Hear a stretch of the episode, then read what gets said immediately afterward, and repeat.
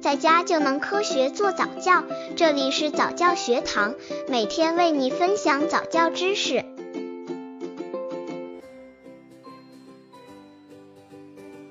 五个月宝宝早教亲子游戏四，和宝宝玩靠垫游戏。宝宝五个月大后，妈妈可以用自制的靠垫和宝宝一起玩耍。可以买一些海绵，外面包上包装，例如黑白条纹的布料等，做成一个靠垫，直径约为十八至二十五厘米，长度约为六十厘米的圆柱形靠垫，可以用来让宝宝练习身体、头部和触摸能力。例如，妈妈可以抓住宝宝的脚，跟宝宝玩手推车的游戏，或者让宝宝趴在靠垫上，让宝宝享受靠垫滚动带来的乐趣。宝宝可能会用脚撑地，学会用脚的力量让身体在靠垫上前后滚动。楔形靠垫能撑住宝宝的胸，方便宝宝趴在靠垫上玩玩具。这个阶段需要的楔形靠垫的高度大约为八至十厘米。刚接触早教的父母可能缺乏这方面知识，可以到公众号早教学堂获取在家早教课程，让宝宝在家就能科学做早教。五个月宝宝早教亲子游戏。五，让宝宝抓泡泡。宝宝的小手似乎无处不在，他会四处抓，因为对宝宝来说，看到什么东西，伸手去够，然后实实在在的碰到，是极其令人兴奋的事。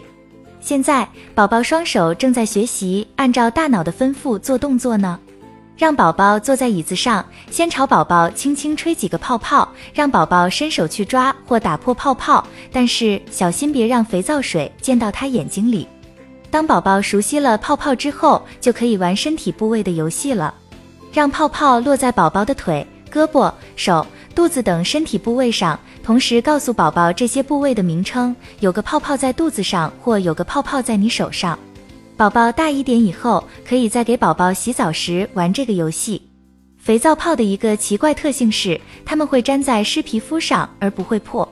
给宝宝一点时间观察身上的泡泡，然后再把它们打破。要是能吹出大泡泡，那就更好了。宝宝会特别喜欢打破大泡泡的感觉。五个月宝宝早教亲子游戏六，让宝宝听字编歌。宝宝在准备说话前，很早就能辨认经常重复听到的词语了，而熟悉的名字更是最让宝宝感到亲切的话语。